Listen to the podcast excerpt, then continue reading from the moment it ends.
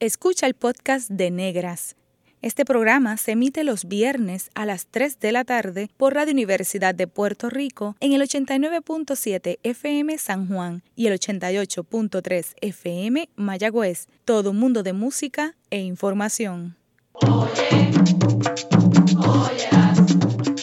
Negras por Radio Universidad. Cadena Radio Universidad de Puerto Rico presenta Negras producido por Colectivo ILE, un espacio para visibilizar proyectos antirracistas y educar de forma crítica e informada sobre la negritud y la racialización.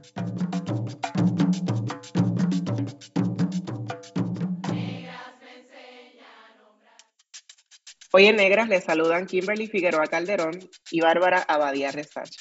Para conversar sobre necropolíticas, violencias e inequidad racial en Puerto Rico, nos acompañan Miriam Frangé Morales Suárez y Marimari Narváez. Miriam Morales Suárez es psicóloga social comunitaria e investigadora, miembro de la colectiva feminista en construcción y Prieta Caribe. Por su parte, Marimari Narváez es periodista, escritora y directora ejecutiva de Kilómetro Cero. Además, es experta en violencia policial. Bienvenidas a Negras, Miriam y Mari. Hola, buenos días, buenos días a todas y gracias por la invitación. Bien contenta de estar aquí con ustedes. Buenos días, gracias por tenerme aquí, por sostener esta conversación tan importante. Bienvenidas nuevamente y, ya Bárbara nos contó que pues, ustedes trabajan unas violencias bien específicas, pero para comenzar el programa y empezar a contextualizar, Queremos saber entonces en términos generales cuál es el panorama de la violencia en Puerto Rico y cómo se define la violencia en el contexto ¿verdad? en el que vivimos. La violencia en Puerto Rico parte en gran medida de nuestra situación colonial, ¿verdad? Yo creo que ahí se resumen tantas y tantas otras violencias, ¿verdad? Porque, por ejemplo, pues el colonialismo es racista, o sea que ahí eh, también de ahí parte, ¿verdad? Nuestras inequidades raciales, que son, que son una de las grandes violencias que vivimos en Puerto Rico, así como las otras inequidades, ¿verdad? Las de género, las de clase. Eh, me gusta mirar la violencia desde esa perspectiva, más que la violencia con respecto a las armas y con respecto, ¿verdad? Al, al, al uso de la fuerza, aunque también es una violencia importante que tenemos que, mirar y analizar. Desde mi punto de vista eh, y porque soy una activista negra, estudio ¿verdad? los temas que tienen que ver con la, eh, con la negritud y el género aquí en Puerto Rico, es reconociendo que esa violencia es patriarcal, es colonial, es racista, es capacitista eh, y particularmente para las mujeres negras y para las personas feminizadas negras, ¿verdad? estamos en un país que es sumamente violento eh, ¿verdad? Y que ese, ese colonialismo pues permite que esas violencias se sigan perpetrando a pesar de que habemos colectivos que activamente estamos trabajando en contra de esas violencias. Para el 2019 había un, informe que es la, la indolencia del Estado, ¿verdad? Que publicaba que se asesinaba a Puerto Rico eh, a una mujer por semana, ¿verdad? Esa es la cifra de feminicidios que había al, al 2019. Eh, sabiendo esa, esa, ¿verdad? esa cifra y aún sin conocer pues quiénes eran esas mujeres, ¿verdad? Que más, más adelante vamos a estar hablando, ¿verdad? Sobre dónde están las mujeres negras dentro de ese contexto de la violencia de género en Puerto Rico, eh, pero, ¿verdad? Que esa es la base eh, eh, de nuestro estudio. y otro aspecto también que no se discute sobre la violencia sistémica es cómo se utilizan el poder y los recursos que tiene el Estado, ¿verdad? Eh, para el beneficio de una clase de en específico, un grupo de personas en específico, eh, y cómo nos vemos afectadas las personas empobrecidas, las mujeres, eh, las personas queer, ¿verdad? Ante ese, ¿verdad? se utilizan los recursos para proteger a unas personas y para dejar desamparadas a, ¿verdad? a otras personas y condenarlas a, una muerte prematura, ¿verdad? Y, y, se disfraza y no se llama como violencia, pero es parte de las consecuencias de la violencia sistémica. En lo que ambas plantean, mencionan violencia policial, violencia más vinculada al asunto, bueno, el, colonialismo como, como la matriz, pero hacen como unas distinciones de los tipos de violencia. Y eso para nosotras es una enseñanza, ¿no? De pensar las violencias de desde las múltiples, ¿no? Y la importancia de, nombrarlas de esa manera para poder atenderlas eh, desde sus particularidades, ¿no? Y entonces, ¿cuál, para beneficio de la radio audiencia, si podemos recapitular un poco, cuál es la diferencia entre la violencia individual, la violencia sistémica, la violencia policial? Yo creo que la importancia de distinguirla, no solo nombrarla, sino distinguirla, es también, pues, una manera, eh, eh, es, es necesario para, para buscar las soluciones, ¿verdad? Porque después de todo, nosotras yo creo que lo que estamos buscando son soluciones a diversos problemas, ¿verdad? En el caso mío, trabajo con la violencia de Estado, particularmente, ¿verdad? Eh, reflejada con, a través de la policía, porque la violencia de Estado es todo lo que hemos hablado anteriormente también. Eh, pero aún dentro de cada una de esas violencias, pues definitivamente para que exista una solución hay que mirarla eh, de forma bien específica. Incluso dentro de la violencia policial hay diferentes tipos de violencia policial que requieren de diferentes acercamientos de política pública y diferentes acercamientos de monitoría ciudadana, ¿verdad? Y de supervisión ciudadana. Eh, no es lo mismo, por ejemplo, hablar de la violencia que ejerce un policía contra un ciudadano en la calle, una persona con, con algún padecimiento de salud mental, por ejemplo, que, por ejemplo, hablar de la impunidad que reina dentro de la policía con respecto a la violencia de género, ¿verdad? Cómo estos agentes eh, utilizan su poder, utilizan una estructura, una institución que es sumamente no solo violenta, que es obvio, sino también eh, una gran cultura de impunidad, ¿verdad? Que reina dentro de esa institución y utilizan eso como una capa adicional a la que ya poseen, ¿verdad? Que de por sí con el patriarcado, pero el ser policía te da eh, unas capas adicionales de impunidad para atacar a las mujeres, por ejemplo. Eh, y, eso es un tipo de violencia que requiere un tipo particular de, de acercamiento de política pública. Así que por lo menos nosotros que hacemos, eh, pues particularmente análisis ciudadano, ¿verdad?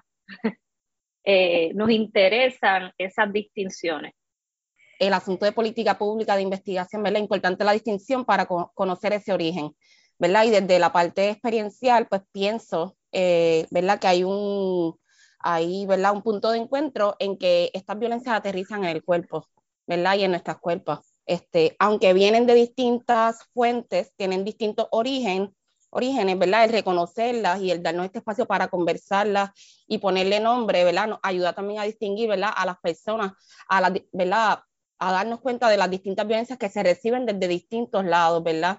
Y que es algo que también que la radioaudiencia puede, puede llevarse. No solo experimentamos violencia en la escuela, también lo, lo podemos experimentar en la casa, cuando vamos a una oficina del gobierno, cuando interactuamos con una figura eh, de poder, eh, ¿verdad? Y como seres humanos, pues eso forma nuestro cuerpo, ¿verdad? Nos, nos encamina hacia ciertos caminos de vida, hacia ciertas oportunidades, este, emocionalmente, ¿verdad? Nos eh, dirige ¿verdad? nuestras emociones, contra, quién la, contra quiénes las sentimos, eh, qué cosas estamos dispuestos a hacer para cambiarlo, ¿verdad? si tenemos los recursos. Eh, ¿verdad? En el caso de cuando no se tengan los recursos, ¿verdad? Pues son otros escenarios. Este, pero pienso que desde la, el cuerpo y, ¿verdad? Es donde aterrizan esas violencias y es importante poder nombrarla, ¿verdad? Más allá de lo que pueden hacer otros colectivos, ¿verdad? Desde lo que podemos hacer nosotras con proyectos de investigaciones, política pública, etcétera cuáles son los retos que enfrentan las organizaciones no gubernamentales, decoloniales y antirracistas con respecto al uso de estadísticas de instituciones como la Policía de Puerto Rico.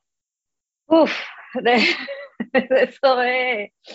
Eh, podría estar aquí, honestamente podría hacer un congreso sobre este tema y no lo digo de forma muy demasiado exagerada, ¿sabes? Eh, llevo muchos años tratando de tener datos de parte de la policía, porque hace por lo menos ocho años que estoy estudiando este tema seriamente y buscando ¿verdad? Eh, los datos oficiales sobre cómo la policía utiliza la fuerza contra la ciudadanía. ¿verdad? Esos datos no ha sido nada fácil obtenerlos. Bueno, eh, hemos pasado incluso, pues primero, por una serie de estrategias bien creativas que he tenido que, que inventarme, ¿verdad? Como quien dice, para obtener unos datos mínimos al principio. Y hablo de estrategias creativas porque no era suficiente con solicitar los datos a la policía. ¿Por qué? Porque eh, lamentablemente la institución de la Policía de Puerto Rico honestamente actúa eh, basada en la mentira y en el nebuleo, ¿verdad? Entonces ya de por sí no puedes esperar transparencia de parte de la policía y eso no lo digo porque me guste decirlo, es que lo he vivido durante ocho años. Eh, por ejemplo, que te digan, eh, hay cero muertes este año por uso de fuerza policial y yo saber que, que, hace seis meses atrás le dijiste a otra persona, a otra institución que hizo la misma solicitud, porque yo misma tenía que pedirle a diferentes instituciones y periodistas que, que solicitaran la información. Ah, pero es que en abril habían cuatro muertos, ¿cómo es que en diciembre hay cero muertos? E, esa lucha era constante, constante, constante. Eh, y eso requiere de un monitoreo de parte de una, ¿verdad? O sea, yo, yo siempre me quejo de que por lo menos tal vez la mitad del tiempo, de mi tiempo de trabajo, eh, se, se, se invierte en tratar de conseguir información, en tratar de obtener datos. Y eso es un esfuerzo brutal que no todo el mundo puede dedicarle tanto tiempo a esa simple tarea, ¿me entiendes? Porque no en Puerto Rico no existen mecanismos de acceso a la información, o sea, tenemos un derecho constitucional al acceso a la información, pero obtener esa información es sumamente complicado. En el caso nuestro tuvimos que incluso eh, recurrir al litigio y bueno, tenemos un pleito que llegó al Tribunal Supremo, un pleito de, acceso a la información, que debe ser una cosa que se resuelva con una carta, ¿verdad? Que tú le pidas tal cosa y te la entreguen. Bueno, pues así no, no funciona en Puerto Rico. Este, y nosotras tuvimos muchísima suerte porque tenemos unos abogados probonistas que nos llevan el caso desde la Clínica de Acceso a la Información de la Facultad Interamericana de Derecho, los licenciados este, Luis José Torres Asensio y Steven Lausel, eh, pero no todas las organizaciones tienen esa posibilidad porque son bien limitados esos recursos. Entonces, no, no cualquiera, mira, la gente que, los familiares de las personas que mata a la policía, eh, ellos no, ¿saben? Muchas de estas personas ni viven en San Juan, ni conocen estas clínicas, ni, ni, ni tienen el tiempo tampoco para estar buscando estos datos, etcétera. O sea que, que en verdad es un asunto bien, bien complejo. Y si, aunque la ciudadanía, yo pienso que nosotros hacemos un montón de cosas sin tener acceso a datos, ¿verdad? Porque la colectiva feminista no necesita mucho eh, dato empírico, digamos, para movilizarse. Nosotras sabemos, nosotras sabemos lo que está pasando y sabemos que hay cosas que están mal y sabemos que hay exceso, eh, que hay demasiadas muertes, demasiados feminicidios y sabemos lo que es la violencia de género. Y, y, y podemos movilizarnos y lo hemos hecho desde siempre. Pero, caramba, para hacer recomendaciones de política pública y para hacer, eh, por ejemplo, un análisis eh, racial de quiénes son las víctimas de, de la violencia de Estado, eh, necesitamos esto, o sea, es, un, es, una segunda capa, digamos, ¿verdad?, de movilización que es sumamente importante. No vamos a esperar por ella, pero tenemos que buscarla y necesitamos tener acceso a eso. Así que, bien difícil. Para mí, eso es de las partes más difíciles del trabajo, de verdad. Este... Sí, y pienso también que navegar la complejidad de saber que el Estado tiene una responsabilidad con esos datos, con segmentarlos y a la misma vez ser una, ¿verdad? Alguien que esté investigando, que esté en la calle eh, y demandar esos datos y que, te, ¿verdad? Que, que, puede que llegues a tener acceso a ciertos datos y son datos crudos, ¿verdad? Sobre como investigadora es y con los pocos recursos que tenemos, que se tenían desde revista étnica, pues vamos a sentarnos a ver, a ver qué hay aquí, porque te los dan crudos también, ¿verdad? En ese proceso de entorpecer, ¿verdad? Que la información salga, ¿verdad? Y que, y que en muchos casos pues ni les importa, ¿verdad? Me, atrevo a decirlo. Es como que aquí tienes los datos y, y resuelves, eh, ¿verdad? Y el asunto de, de lo racial, de las categorías raciales, parte de, esa, de esos retos es que las organizaciones eh, de base comunitaria no recogen el dato, ¿verdad? Porque utilizan quizás documentos que vienen, que históricamente se han utilizado para documentar quiénes son las personas a las que les sirven, eh, las comunidades. Eh, y en el caso de la policía, cuando buscábamos en las fichas de mujeres y niñas desaparecidas, esa categoría racial marcaban algunas como blancas y eran visiblemente negras. Así, ¿verdad? Que, como se maneja la información, pues tampoco hay una rigurosidad ni hay eh, un sentido de responsabilidad de que es importante documentar quiénes son estas personas, tanto para ¿verdad? documentar cómo se experimenta la violencia, a quienes están siendo más violentadas, desaparecidas. Así que yo pienso que es uno de los mayores retos eh, como investigadora eh, el que se me ofrezca la información es como que te tengo que exigir la responsabilidad de que tienes que manejar esto, para la misma vez dame acá la información y yo voy a manejar y te voy a hacer el diseño y voy a hacer todo para que tú veas cómo en verdad podemos sacar este, esta información. Así que pienso eso un poco en los retos. El aspecto racial es, en sí mismo eh, bien difícil de documentar y de, y de, analizar en Puerto Rico, sobre todo. De eso yo creo que ustedes pueden eh, hablar también. Bárbara.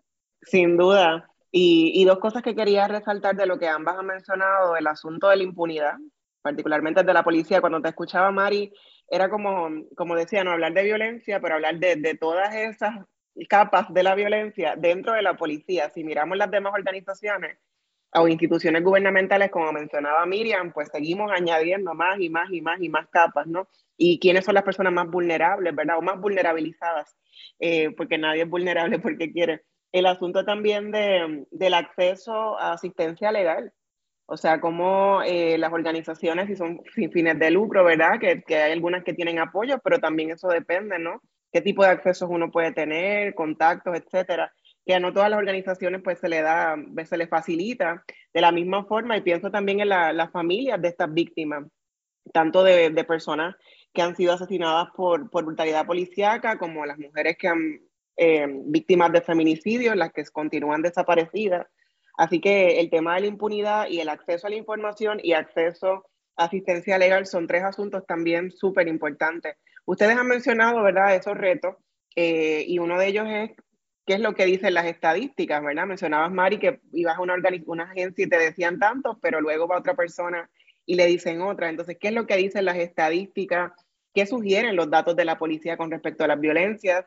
¿Qué información queda fuera? Ustedes han mencionado que esa variable raza no está incluida. ¿Qué otros asuntos, como decías Miriam, esos datos crudos, qué otras cosas les faltan eh, que complejizan la labor que ustedes hacen desde la investigación?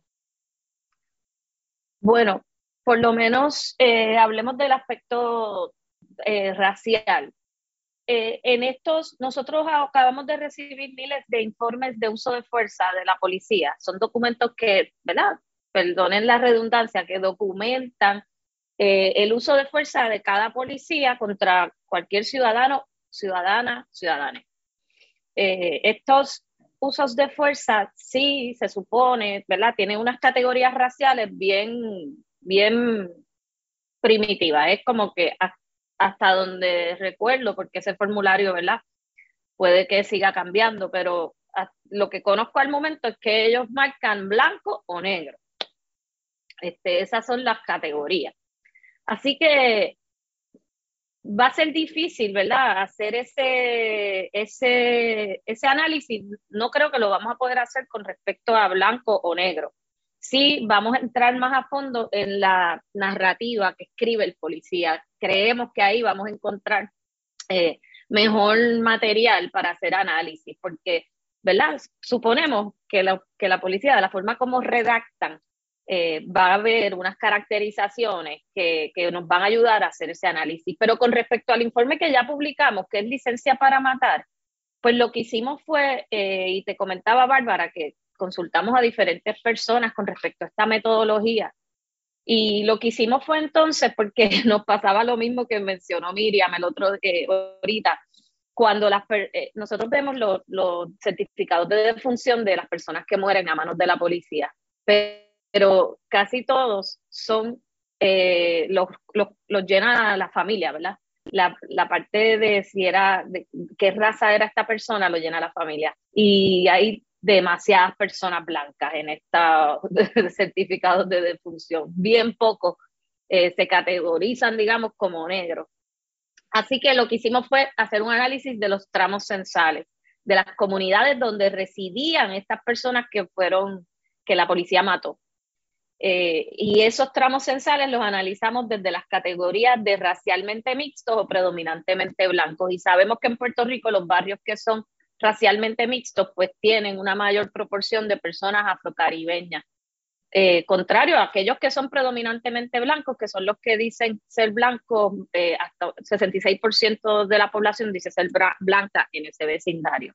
Puedo abundar más adelante sobre esto, pero quiero que, sí, que Miriam hable ahí se muestra, ¿verdad? y el análisis que ustedes también han traído aquí desde Negra eh, sobre el mito de la democracia racial, sobre el, el racismo internalizado, ¿verdad? Sobre todos estos asuntos identitarios que también afectan en cómo significamos la violencia que se experimenta, cómo significamos las muertes de nuestras familias, ¿verdad? Si somos personas negras. Eh, así que vemos cómo eso influye, que yo sé que se ha mencionado en muchos, en muchos programas, pero incluso en la autoidentificación. Eh, y por eso que más adelante en la investigación, pues vamos a hablar del uso de escalas de color de piel, ¿verdad? Como ese primer pie forzado este, para poder eh, documentar, ¿verdad? Cómo las personas negras estamos siendo afectadas, pues, por, por los feminicidios, las violencias, por aspectos, ¿verdad? De la salud, que es algo que se ha investigado desde, desde UPR Calle. Pero el asunto de la autopercepción, ¿verdad? Incluso de, la, de las personas que están en la policía, en el Instituto de Ciencias Forenses, ¿verdad? La falta de esa educación sobre los aspectos raciales, ¿verdad? Sobre cómo se identifican, sobre cómo identificamos a otras personas, sobre la composición de, ¿verdad? de, la población en general, pues influye también cómo llenan los documentos y cómo ven los problemas y los fenómenos. Ya hemos entrado de lleno al tema racial y me gusta que, que ha sido de manera bien natural, ¿verdad? Porque sería imposible no hablar de eso aquí en Negra. Eh, pero desde esa misma línea, ustedes han mencionado, ¿verdad? Eh, hay personas racializadas como no blanca, Marimari mencionaste, ¿verdad? Eh, mixto, ¿verdad? Y, mencionaste afrocaribeños específicamente, eh, pero también existe la relación de comunidades empobrecidas o vulnerabilizadas y que también son más criminalizadas por el Estado. Y entonces, partiendo de ahí, sabemos que hay unos cuerpos que tienen más valor que otros ante los ojos del gobierno, y por eso es que el movimiento Black Lives Matter, en español las, vidas negras importan, también pues nos apela como puertorriqueños, eh, más allá de esa democracia racial y la mezcla armoniosa. Eh, así que cuando el asesinato de George Floyd en 2020 en Puerto Rico, la gente pensaba que ese tipo de asesinatos no se daban en Puerto Rico. Y Kilómetro Cero precisamente evidenció lo contrario. Eh, antes de entrar en detalles específicos en las investigaciones que ustedes han llevado a cabo para beneficio de la audiencia, queremos saber qué son necropolítica en Arroyo Habichuela. En Arroyo Habichuela y yo puedo, ¿verdad? Entrar, eh, ¿verdad? Y es como nosotros definimos necropolíticas, eh, ¿verdad? Desde la teoría de Achille Membe, eh, un filósofo, ¿verdad? Del continente africano, que explica cómo se utiliza el poder social y político para determinar qué vidas tienen más valor y qué vidas tienen menos valor, ¿verdad? Y de ahí encaminar, ¿verdad? Las condiciones o no mover los recursos eh, para que estas vidas pues sean condenadas a una muerte prematura, ¿verdad?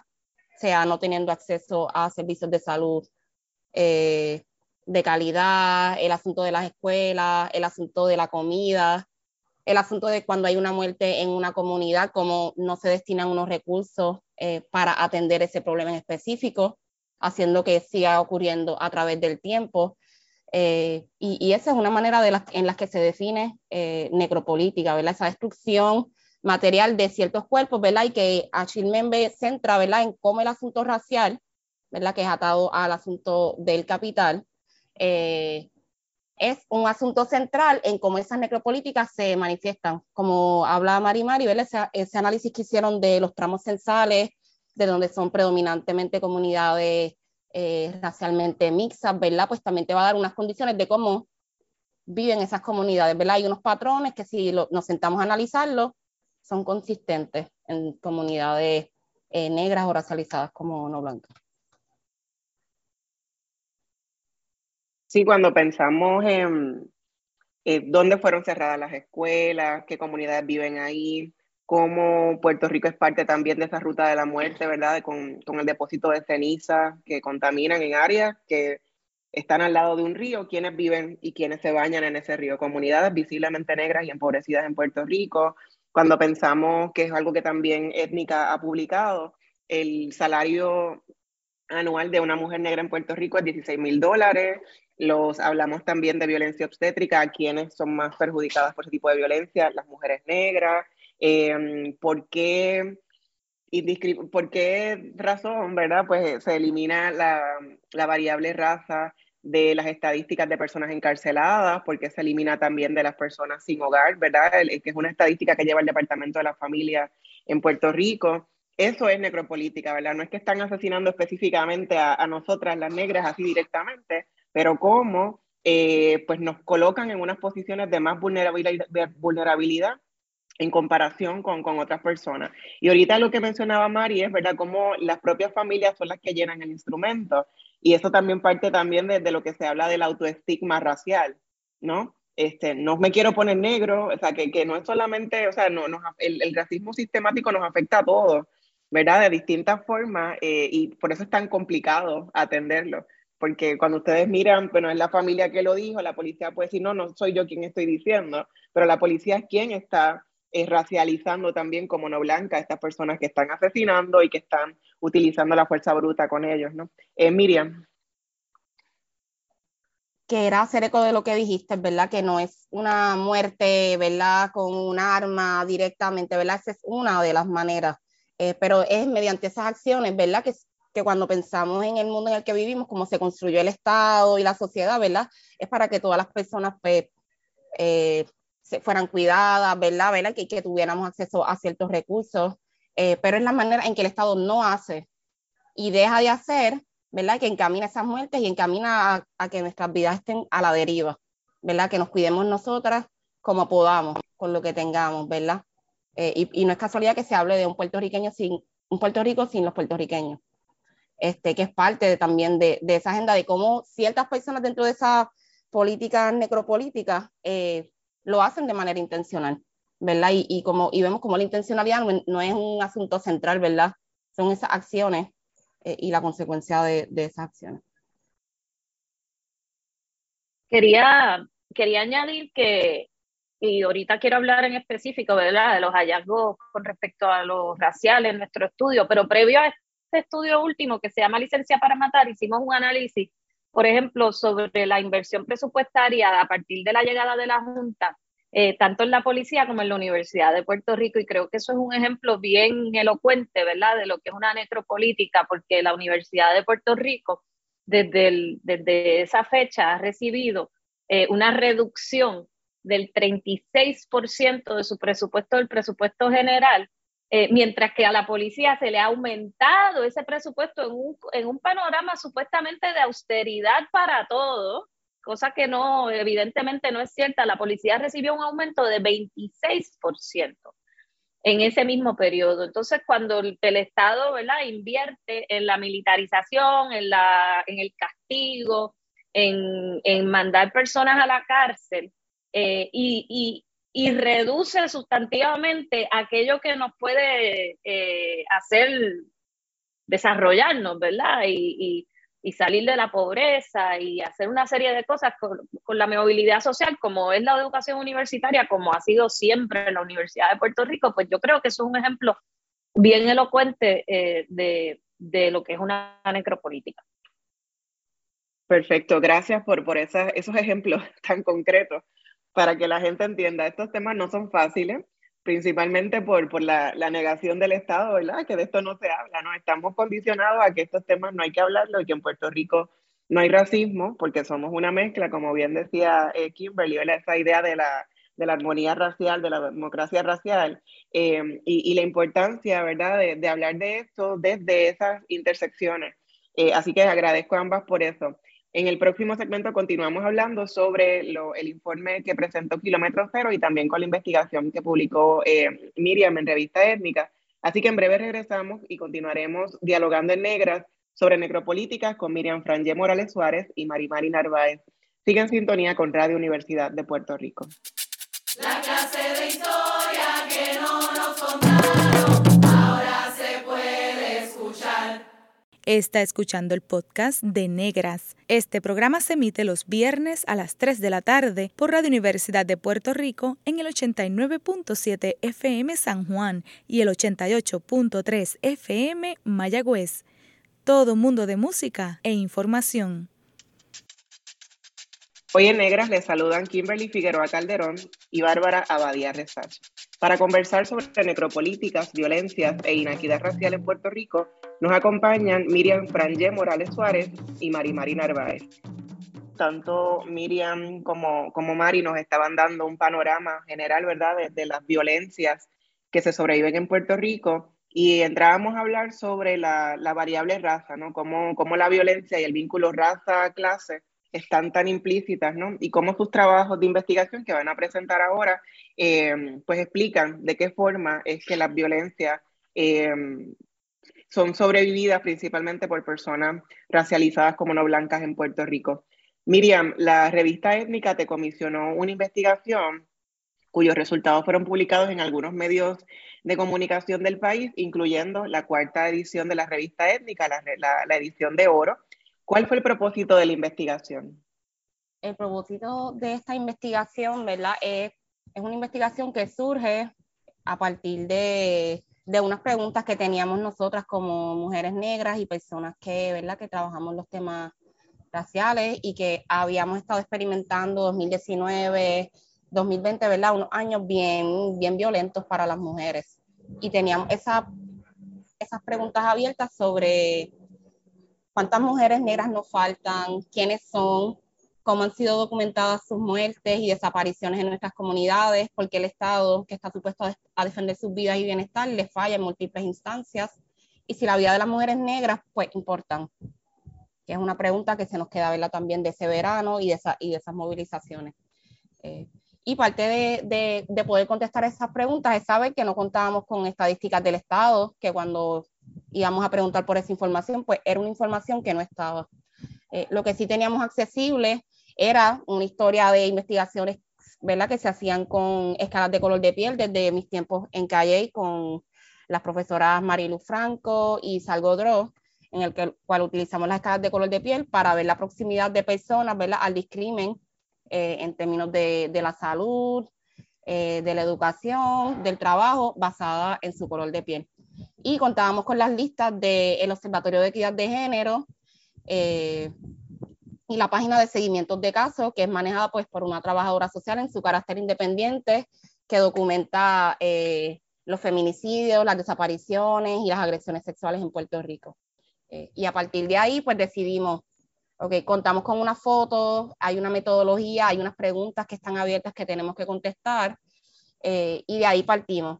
Hicimos ¿verdad? la recopilación de estas fotos, con el listado de seguimiento de casos y el Observatorio de Equidad de Género, eh, y desde el equipo de revista étnica, con Kiana Soto Andrade, eh, con Estel, eh, con Glorian Sacha, Ale Rosa, estuvimos en ese equipo en el cual nos dedicamos, ¿verdad? Por seis meses, seis a ocho meses, a buscar las fotos de estas mujeres que habían sido asesinadas y estas niñas que habían sido desaparecidas.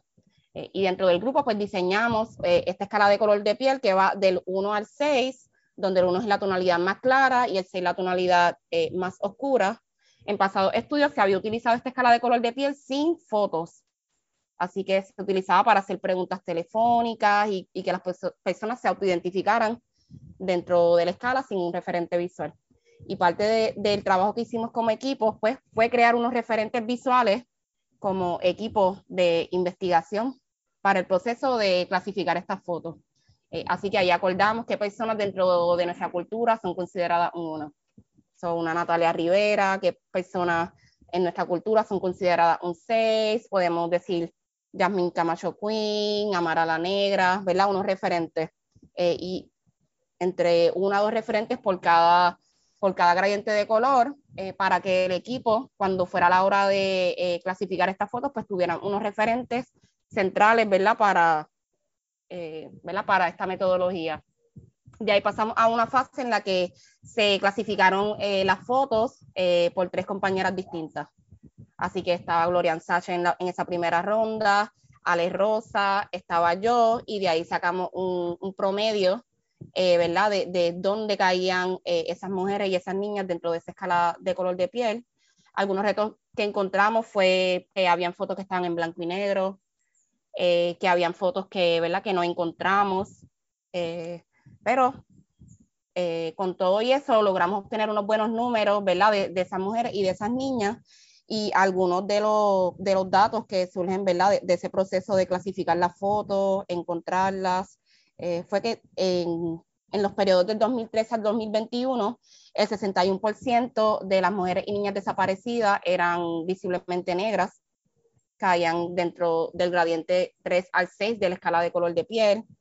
Para el 2019 eh, es un 67% quienes son visiblemente negras, y para eh, el 2020, los feminicidios, el 59% corresponde a mujer y niña visiblemente negras.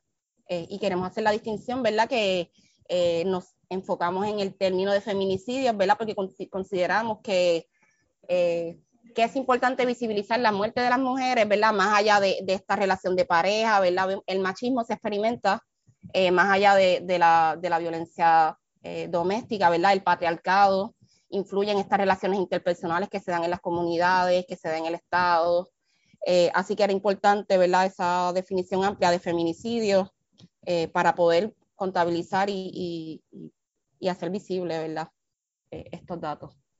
¿Cómo ustedes se sintieron con los datos a medida que los iban encontrando? ¿Qué cosas ustedes entendieron que era, que era imposible dejar afuera, por ejemplo? Eh, ¿Qué implica que ustedes hayan encontrado estos datos? Eh, sobre el asunto de los feminicidios, también quiero dar ese reconocimiento al Observatorio de Equidad de Género, eh, a Irma Lugo Nazario, ¿verdad? a Deborah Upey, por, por impulsar ese asunto de nombrarlo como los feminicidios, ¿verdad? Como se documenta en otros países de Latinoamérica y el Caribe, ¿verdad? Y que desde Puerto Rico podamos expandir esa mirada, ¿verdad? Y reconocer que Ana Irma Riveración pues impulsaron unos cambios en el, ¿verdad? En, el código, este, ¿verdad? Para la clasificación de esos feminicidios y los transfeminicidios. Eh, yo, ¿verdad? Tengo que decir que fue una investigación que entendíamos que era sumamente necesaria eh, y al mismo tiempo fue sumamente dolorosa, ¿verdad? Por las culpas que, que, que asumimos la responsabilidad de reportar esto, de utilizar nuestro intelecto, ¿verdad? Para poder operacionalizar, ¿verdad? El, poder sacar estos, estos datos. Eh, definitivamente puedo decir que fue un, un mar de emociones, ¿verdad? Dentro de este ejercicio investigativo, ¿verdad? De encontrar esas fichas, ¿verdad? Esa, esa clasificación racial como que súper distorsionada. Eh, en casos donde no encontramos las fotos fácilmente, pues tener que leer la historia sobre cómo una mujer negra desaparece en Vieques y jamás y nunca es encontrada. Y yo digo, pero es que es Vieques, o sea, cuán grande puede ser el lugar, este, ese tipo de, de preguntas, eh, ¿verdad? Que pudiéramos tener muchas contestaciones, pero nos quedamos con esas preguntas, nos quedamos con esa historia. Mientras investigábamos también ocurrían eh, feminicidios, así que yo trabajo en una organización que da servicio a sobrevivientes, y tuvimos caminatas por la comunidad donde fue asesinada esa mujer, así que había momentos en donde hacer este ejercicio investigativo era sumamente fuerte y doloroso, porque pues lo estás haciendo porque es algo importante y es algo que sigue ocurriendo mientras estás visibilizando lo que, lo que ya pasó. Así que quiero reconocer eso, quiero reconocer los cuidados como equipa, como mujeres, velas negras, los cuidados que nos dimos y cómo hacíamos esos check-ins, ¿verdad?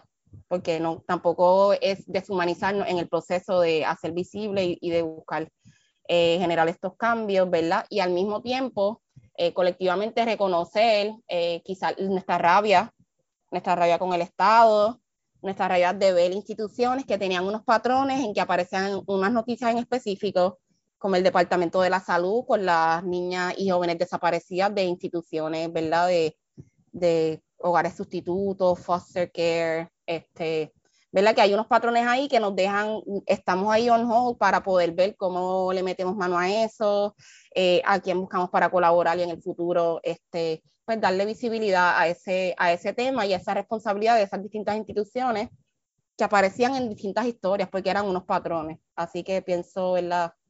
que ese es como te puedo resumir de, de cosas que estábamos pendientes. Y otro asunto que queda en el tintero también, eh, los transfeminicidios. ¿Verdad? Nuestro estudio incluimos a las mujeres trans, son parte de nuestro estudio, este, pero sabemos que también hay identidades transmasculinas que no necesariamente, o no binarias, que no necesariamente pues quisimos contar porque entendemos que hay una discusión más profunda que se tiene que dar y una manera en que se tienen que operacionalizar los datos para que no se invisibilice. Así que lo mencionamos, este, pero es definitivamente una pregunta abierta eh, y algo que, que, ¿verdad? que tenemos la responsabilidad y que debemos de seguir trabajando. Gracias por, por ese trabajo, Miriam, y, a las compañeras de Revista Étnica. Y, y, de nuevo, ¿no? Este, como ustedes, como decimos, ponemos la cuerpa en el trabajo que hacemos, ¿verdad? Porque el Estado no está visibilizando lo que le corresponda y, y cómo el, el, mirar esas fichas, esos rostros, es también verse una de cierta forma, ¿no? Eh, y cómo confirmarlo, lo doloroso que puede ser, pero también la responsabilidad de, de informarlo y de, y de, divulgarlo y de, no, y de continuar con, con, este tipo de trabajos de investigación, a pesar de todos los tropiezos que, que uno, una consigue ¿verdad? en el camino. Y, y Mari, te pregunto a ti, eh, para la gente que no sepa, ¿qué es kilómetro cero? Eh, sí, pues este, fascinante, Miriam, de verdad que, que, que, bueno que pudieron hacer esa investigación. Estoy bien, bien emocionada de eso, ¿verdad? Porque es como decir que sembramos ahí una semillita que ustedes pudieron recoger y, seguir ampliando, ¿verdad? En, en, esos datos tan importantes. Y creo que ya no, no habrá vuelta atrás con respecto a, a nuestro conocimiento, ¿verdad? De, de los feminicidios en Puerto Rico al estudio y a quiénes son esas víctimas. Yo creo que, que, entre ese trabajo y el del Observatorio de Equidad de Género, definitivamente estamos construyendo eh, ¿verdad? un panorama bien distinto del que hemos vivido en los últimos años con respecto a este tema. Así que las felicito. Eh, bueno, Kilómetro Cero es una organización que fundé en el año 2018, ¿verdad? Nosotros creemos en un Puerto Rico donde el Estado proteja la vida, la vida humana, donde se protejan las libertades y la dignidad en el trabajo de, en, en la búsqueda de la seguridad pública, ¿verdad? Hacemos muchísimo trabajo de monitoría ciudadana de la violencia de Estado, particularmente aquella de la policía de Puerto Rico.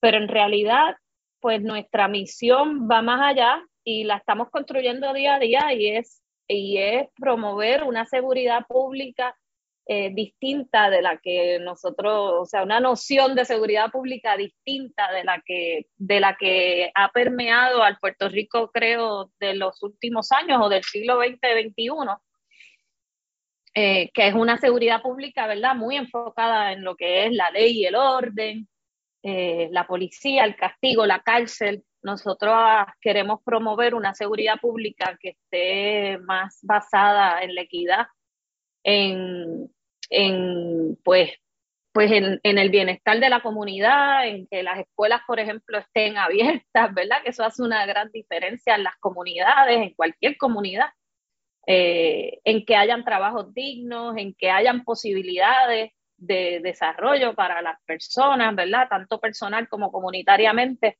Esa es la seguridad pública que queremos promover, así que eh, ese es el trabajo que hacemos. Y pues recientemente publicamos este informe que se llama Licencia para Matar, Muertes por Uso de Fuerza Policial 2014-2020. Y ahí pues eh, quiero, puedo ir directo al, al tema que nos ocupa les mencionaba, ¿verdad?, que, hacemos estos informes por diferentes razones. Obviamente queremos cambiar la realidad, obviamente queremos hacer recomendaciones de política pública, queremos visibilizar estos problemas de violencia de Estado, pero lo hacemos también pues por nosotras mismas, ¿verdad? Porque para hacer el trabajo que hacemos necesitamos saber muchas cosas que no sabemos. Eh, y cuando pasó lo de George Floyd, y desde mucho antes, por supuesto, porque de hecho, pues lo de George Floyd es aquella, eh, como la gota que colmó la copa en Estados Unidos, ¿verdad? Pero sabemos que hay muchos George Floyd, antes de George Floyd ha habido cantidad de casos parecidos a ese, no solo en Estados Unidos, en Puerto Rico también. Lo que pasa es que en Estados Unidos, eh, pues primero que se graban estos asesinatos, ¿verdad? De parte de policías, allá hay una cultura de que la ciudadanía lo graba, cosa que en Puerto Rico no puedo decir que esa sea la realidad. Este, ha ocurrido, pero no es tan común. Eh, y en segundo lugar, pues, eh, pues, pues en Estados Unidos hay mucha organización comunitaria, hay una, lo que llamamos el, el, cuerpo cívico, ¿verdad? Es fuerte, es robusto. Hay organizaciones como la mía, como la nuestra, eh, a montón por chavo, digamos. Aquí en Puerto Rico es casi un milagro uno poder sostener un proyecto de esta naturaleza. Eh, porque no hay los mismos medios económicos, la filantropía no es igual, etc. Pues cuando pasó lo de George Floyd, ¿verdad? Tuvimos varias conversaciones, Bárbara, tú participaste, pero nosotras necesitábamos saber en efecto cuál era, eh, necesitamos hacer un análisis más profundo sobre cuáles eran los aspectos raciales de la violencia de Estado. Obviamente sabíamos que la violencia de Estado iba contra las poblaciones vulnerables, eso, de eso no, no tenía ninguna duda por la experiencia que, que había tenido que he tenido, ¿verdad? Documentando este tipo de violencia. Pero necesitábamos un análisis más, eh, más concreto, un análisis racial más concreto para yo poder hablar con conocimiento de causa, ¿verdad? Este, y entonces hicimos este análisis y, las primeras sorprendidas fuimos nosotros.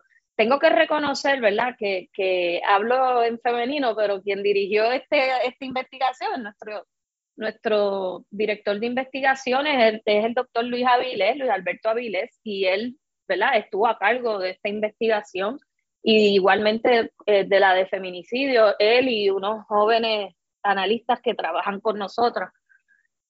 Yo también participé de la investigación, pero quien estableció la metodología fue él, lo consultamos con diferentes profesionales, con diferentes personas. Entonces decidimos hacer los análisis, como les expliqué, con los tramos censales, eh, con eh, eh, estudiar aquellas comunidades de donde provenían estas víctimas fatales del Estado, personas que murieron por, la, por la violencia policial. Y lo que encontramos fue bien sorprendente, bien sorprendente. ¿Por qué? Porque nos dimos cuenta, o sea, los datos, ¿verdad? El hallazgo es que los vecindarios pobres y no pobres, es muy poca la diferencia que hay entre la cantidad de muertes, la tasa de mortalidad en vecindarios pobres que en vecindarios no pobres. Obviamente es un poco más alta en los vecindarios pobres, pero donde verdaderamente se duplica esa tasa de mortalidad, es decir, el riesgo de que usted muera a manos de la policía, donde verdaderamente eso se duplica es en los vecindarios que llamamos racialmente mixtos en comparación con aquellos predominantemente blancos. Y entonces en Puerto Rico no hay suficientes barrios, digamos, predominantemente negros por lo que ya conocemos, ¿verdad? Que las personas no, no lo documentan de esa manera. Pero sí, cuando hablamos de racialmente mixtos, donde en el contexto nuestro sabemos que, que ahí hay más presencia de personas afrodescendientes, es el riesgo de morir sube de, de, de 3.3, que es en aquellos barrios pobres, a 4.8. O sea, el, riesgo se dispara eh, bastante, o sea, se, es, más del doble. Eh, si tú vives en un vecindario racialmente mixto. Y entonces eso es un hallazgo importante porque literalmente, ¿verdad? Eh, en asuntos de muerte por uso de fuerza policial, podemos decir que las diferencias raciales entre vecindarios tienen más peso que las diferencias de clase social, que era, yo creo que era la idea que predominaba, que incluso nosotras mismas creíamos que las diferencias de clase social iban a ser tanto o igualmente significativas. Pero lo, lo que nos indican los datos es que no, que aquí verdaderamente donde está la diferencia de si usted muere o no muere es en el aspecto racial. Obviamente hay otros factores como la edad, como el género, los varones de 20 a 29 años, la tasa de esos varones sube brutalmente, es de 8.4, versus 3.1, que es la tasa general de Puerto Rico, ¿verdad? Pero cuando hablamos de, eh, de este segmento de los hombres de 20 a 29 años, es 8.4, se, es más que, más que se duplica. Eh, y en el caso de los, de, los, de los vecindarios racialmente mixtos, pues es 4.8, mucho mayor que la tasa general del país. Esto es bien revelador porque obviamente es una evidencia de lo que es el racismo sistémico, ¿verdad? Más racismo sistémico que este, difícil, porque estamos hablando de la vida de las personas, eh, ¿verdad? Afrodescendientes en Puerto Rico. Eh, y, y creo que entonces esto nos ayuda a tener un análisis racial menos, eh, ¿cómo te digo? Más concreto, más, tú sabes, más concreto, menos anecdótico, menos, menos espacio para hablar de que, de que aquí no hay racismo. O sea, es que nadie puede decir que aquí no hay racismo.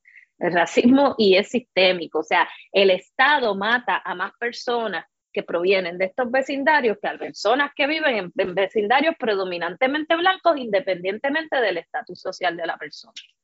Eh, creo que eso es realmente para nosotros ha sido bien, bien impactante y por tanto, pues hay que trabajarlo como tal, ¿verdad? Asimismo, eso se tiene que traducir en el trabajo comunitario que hacemos, en el trabajo que lo, eh, en, en, nuestro, en nuestras relaciones con las víctimas y sus familiares y, y en lo que exigimos, en lo que estamos exigiendo ¿verdad? de parte del Estado. Yo creo que esto es un trabajo que, que necesitamos que todo el mundo conozca para que todo el mundo eh, alinee sus reclamos a estas realidades, ¿verdad? No solamente Kilómetro Cero, que es una sola organización pequeña y, y con recursos limitados. Exhortamos a la radioaudiencia a que adquieran la revista étnica y que también visiten la página de Kilómetro Cero para ver este y otros informes que, que se han publicado anteriormente, que son muy reveladores también, cómo esto incide en, la, en las comunidades. Sí, se lo presentamos también a la comunidad, que tú estuviste, Bárbara, ustedes estuvieron, eh, le hacemos una presentación a la prensa, pero también a la comunidad en general, organizaciones como el colectivo ILE, a otras organizaciones, ¿verdad? Eh, y pues nuestro trabajo tratamos de, divulgarlo lo más, lo más que podamos.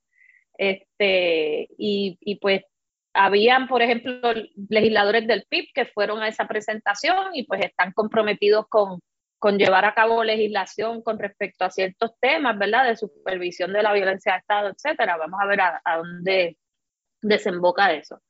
Eh, con respecto a las comunidades, sí, tenemos programa comunitario donde sobre todo estamos, tenemos relación con, con, muchas de estas víctimas o sus familiares, ¿verdad?